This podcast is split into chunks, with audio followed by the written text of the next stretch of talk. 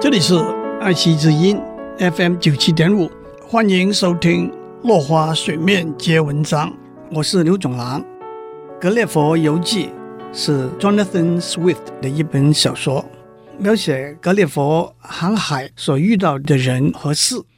在第一个旅程里头，他到了一个叫做 Lilliput 的国家。里利普是个小人国。中国历史上有晏子出使楚国的故事。晏子是战国时代齐国的一个大臣，他长得很矮，但是口才好，反应快。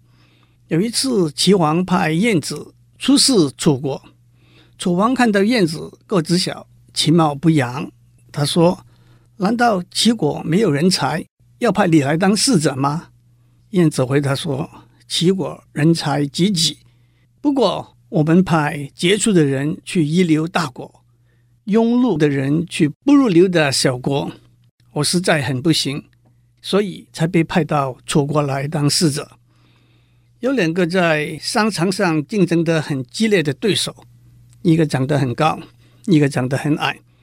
长得很高的说：‘你遇到我的时候，总得抬高头来看我。’”长得很矮的说：“你遇到我的时候，头总是抬不起来。”在运动场上，高大壮猛总是一个优势。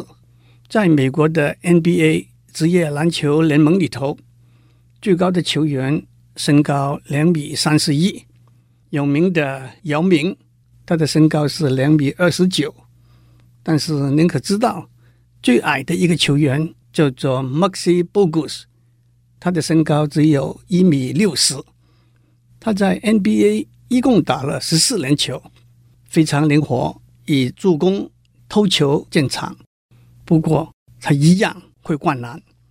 在美国职业棒球联盟的记录里头，最矮的一个球员叫做 Eddie Gadel，他是一个侏儒，身高只有一米零九，体重不到三十公斤。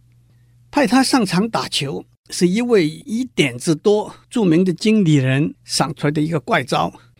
球赛进行中，Eddie Gaedel 被派上场来代打，但是经理人吩咐他绝对不许挥棒。诸位都知道，在棒球比赛里头，投手投的球必须在打击手的肩膀以下、膝盖以上才算是好球。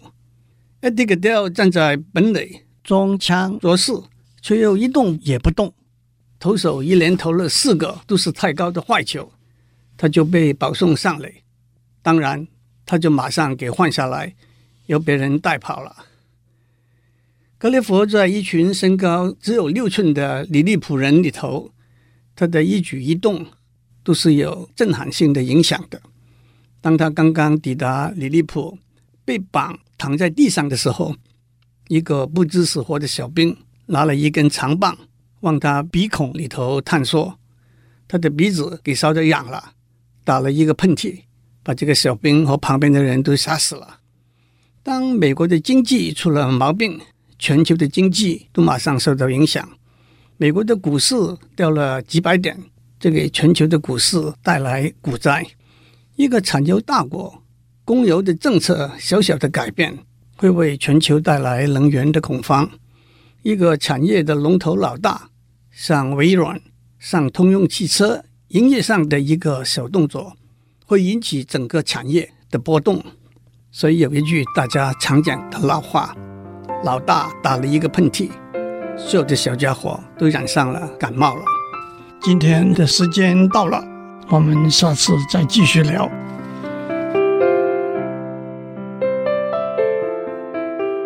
以上内容由台达电子文教基金会赞助播出。